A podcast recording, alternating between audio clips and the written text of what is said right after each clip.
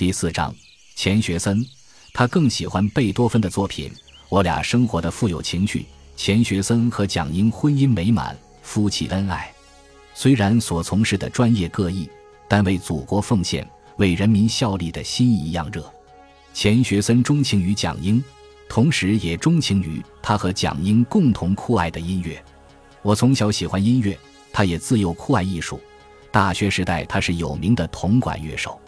钱学森与蒋英一样，喜欢听音乐，对世界乐坛名家的各种风格都十分熟悉。艺术品味很高，在麻省理工学院学习期间，钱学森曾多次驾驶着那二手的老爷车，拉着三四个中国同学到波士顿听交响乐团的音乐会。波士顿交响乐团每周都要演出一次，他那整齐的阵容、高超的技艺享誉世界，征服了无数音乐爱好者，也征服了钱学森。如无特殊情况，每个周末的音乐会他几乎都到场。为了听音乐会，钱学森宁肯节衣缩食。音乐给了他慰藉，也引发了他幸福的联想。每当他听到那悠扬的乐曲声，便情不自禁地想起身在异地的蒋英，远离家乡，远离祖国，在欧洲学习声乐的姑娘。二十世纪五十年代中期，蒋英在中央实验歌剧院担任艺术指导。为了满足广大工农兵的要求。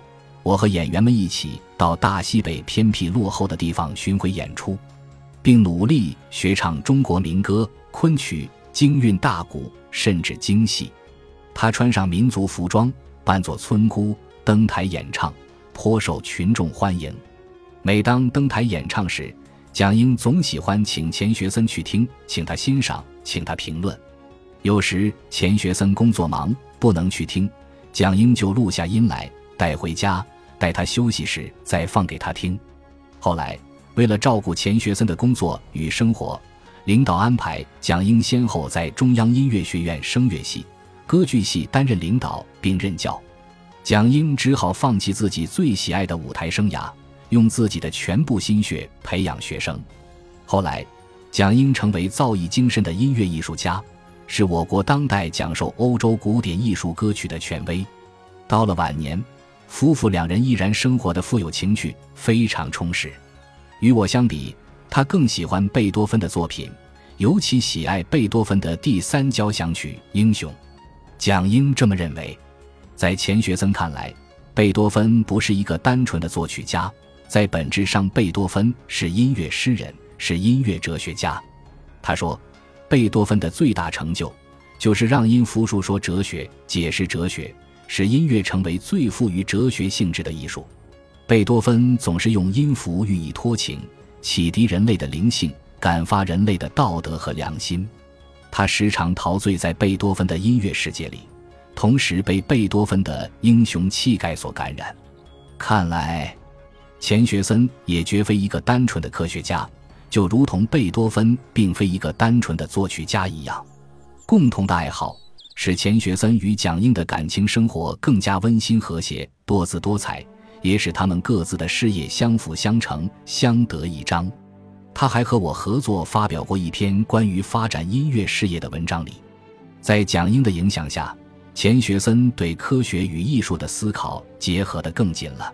钱学森写了许多关于美学。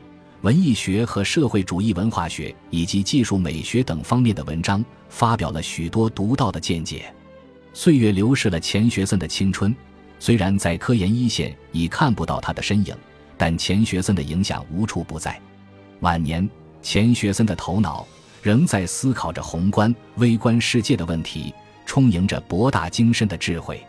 蒋英向笔者透露，他很重视培养有智慧、有创造性的人才。主张教育要利用高科技全面改进或改革。他这些年来一直在设想并探索建立大成智慧学，为之奉献自己的智慧和精力。钱学森是坚强的人，在八十岁之后，他患上双侧股骨头无菌性坏死，不得不坐上轮椅；接着又患上腰椎楔形骨折，难以久坐，只能卧床静养。即便如此，他床前小桌上每天都摆满了书籍。他思维的触角感应着飞速发展的现代社会，还不时迸发出新的思想火花。就好像在他的时间表上永远没有晚年。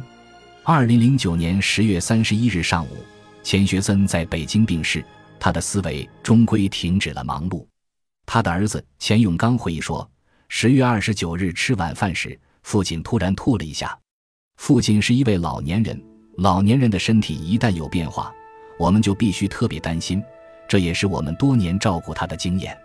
马上测体温，发现父亲体温有点高，当时就决定赶快送医院。